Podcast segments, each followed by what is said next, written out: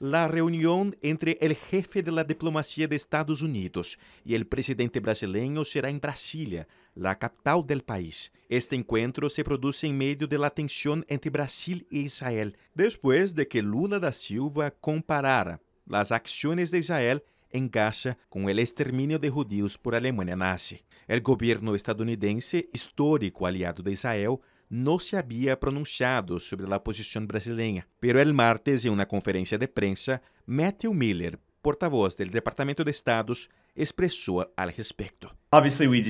No creemos que haya habido genocidio en Gaza. Queremos que el conflicto termine lo antes posible. No estamos de acuerdo con esos comentarios. Segundo expertos, Israel pasará a un segundo plano en la conversación entre Lula y Blinken.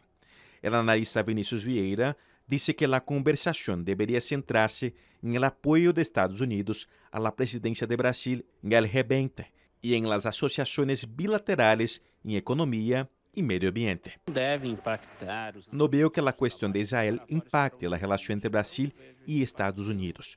Ambos países convergen na ideia de que se necessita um alto del fuego. Por supuesto, esto será um tema, pero a agenda se centrará mais na associação econômica entre ambos países. Además de la reunião com Lula em Brasília, Anthony Blinken também participará em la reunião de cancilleres del G20, que se llevará a cabo em Rio de Janeiro dos dias 21 e 22 de fevereiro. Luego, el secretário Blinken viajará a Buenos Aires, em Argentina, onde se espera que se reúna com o presidente Javier Milei.